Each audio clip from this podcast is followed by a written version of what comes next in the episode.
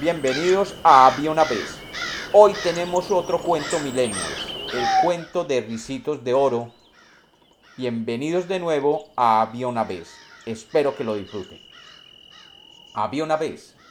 Había una vez una familia de osos que vivían después de cruzar las fuentes de agua contaminadas de la ciudad y en lo más profundo del bosque, más allá de toda la huella de la civilización depredadora. Estos osos vivían antropomórficamente en una cabaña construida de material extraído del bosque nativo, contraviniendo las normas de preservación de la naturaleza.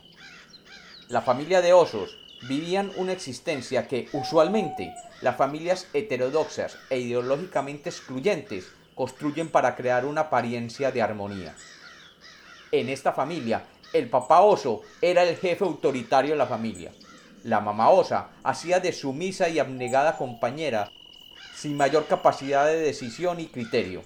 Y el niño, sobreprotegido y sin voz propia, al que dominaban ideológicamente llamándolo a un bebé oso. Es decir, vivían una vida de familia de clase media con acceso limitado a recursos e ideologías progresistas que los llevara a cuestionar su existencia. Algunos otros animales del bosque incluso los consideraban una familia de fachos. Un día, mientras se encontraban en su casa de interés social con una clara construcción antropomórfica para una familia de osos del bosque, la mamá oso cumplía con las tareas cotidianas y subyugantes de cocinar para toda la familia, mientras el papá oso veía Netflix en la sala y su hijo bebé oso jugaba Fortnite aprovechando el ancho de banda de internet que les acababan de instalar por fibra óptica. Después de terminar de cocinar el desayuno del día, que consistía en un plato de avena orgánica, no gluten, rica en antioxidantes y que les ayudaba a mantener la ingesta calórica produciendo una sana sensación de llenura, llamó al papá oso y al bebé oso a que se sentaran a la mesa, recordándoles que la práctica de comer juntos ayuda a mantener la comunicación familiar y ayuda a la salud mental de los hijos durante sus años de crecimiento. El papá con modales que solo una bestia podía tener, gritó la temperatura de esta avena está demasiado alta y es difícil de consumir. Por lo tanto, dejémosla aquí hasta que se enfríe y mientras tanto salgamos a recorrer el bosque nativo para ver qué proteína podemos encontrar que acompañe esta comida tan poco fat. Al escuchar esto, Mamá Oso, acostumbrada a aquellas manifestaciones machistas y trogloditas de su marido, aceptó acumulando más resentimiento en su yo interior. Y el bebé oso simplemente aceptó porque aún no había sacado las uñas, literalmente. Al salir de la casa, los tres osos fueron observados por una niña con piel baja en melanina y de pelo ensortijado debido a una permanente que se había hecho recientemente, y rubio debido a una combinación de peróxido de hidrógeno y tintes de diversos tonos. La niña, orgullosa de su cabellera, salió del bosque ondeándola y mirándose en un lago se dijo a sí misma, hmm, por algo me llaman risitos de oro. Se paró frente a la cabaña antropomórfica de los osos y se tomó una foto frente a la puerta que inmediatamente publicó en Instagram colocando WTF me encontré esta casa de unos boomers y su hijo. Voy a crash en su casa. LOL. Ricitos de Oro entró y encontró la mesa con los tres platos de avena orgánica. Y recordando que en su última visita donde el alergólogo, este no le había encontrado ningún agente alérgico hacia la avena, decidió probar el plato grande. Pero este estaba muy caliente, así que dijo, Oh my god, too hot. Siguió con el plato mediano y después de probar la avena dijo, no way José, todavía muy caliente. Probó el plato pequeño y estaba good. Así que, oh my god, this is so good. Así que se lo comió todo. Después pasó a la habitación anexa y encontró tres camas. Cosa que le pareció extraña, porque realmente no es sano para el desarrollo mental de los niños que duerman en la misma habitación que sus padres.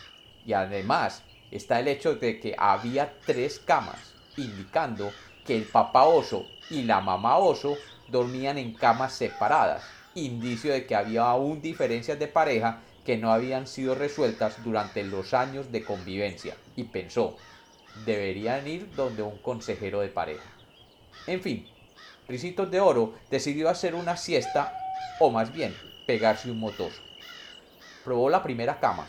La cama era grande, que supuso era del papá, ateniéndose a los arcaicos cánones culturales donde el hombre recibe la cama más grande y la mujer la cama de menor tamaño. Se acostó en esa cama y se dijo, whatever, está muy dura. Paso a la cama intermedia, la de la esposa esclavizada e incapaz de manifestar su propio yo, y estaba menos dura, pero aún muy dura para el delicado cuerpo de Risito. Finalmente, probó la cama del bebé oso y la sintió perfecta, y se quedó dormida mientras hacía la digestión.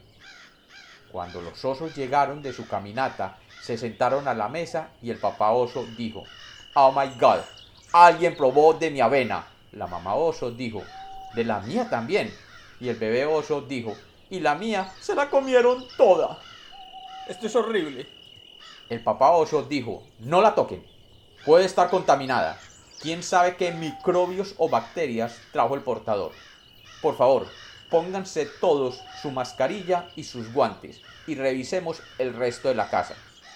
Los tres osos cogieron sus implementos y manteniendo una distancia social recomendable, entraron en la habitación con diseño antropomórfico para osos. Y el papá oso vio que su cama estaba desarreglada y dijo, Alguien se acostó en mi cama. Mujer, quita las sábanas y llévalas a lavar. La mamá oso vio su cama también desarreglada y dijo, Oh, alguien se acostó en mi cama. Ya quito las cobijas y la sábana y las llevo a lavar. El bebé oso se acercó a su cama y vio que la cama también estaba desarreglada y dijo, Oh my god, mamá, alguien se acostó en mi cama. Coge mis cobijas y mis sábanas y llévalas a lavar. Y la mamá oso levantó las cobijas con sus guantes de látex y vio a Ricitos de Oro durmiendo. Ricitos abrió los ojos y vio a los tres osos mirándola y pensó, This is fantastic. Ya tengo tres fans maravillados por mi pelo. Pero luego, al mirarlos y verles su cara de pocos amigos, comprendió que no eran fans, sino que eran haters. Y que si le tomaban una foto de ella allí acostada, la iban a poder trolear en Instagram. E inmediatamente saltó por la ventana y tomando su celular, escribió en su cuenta de Twitter, hashtag risitos de oro se salvó de los osos y describió en 280 caracteres su horrible experiencia enfrentando a la naturaleza. Y como los cuentos nacieron para ser contados, este es otro cuento millennials de Había una vez.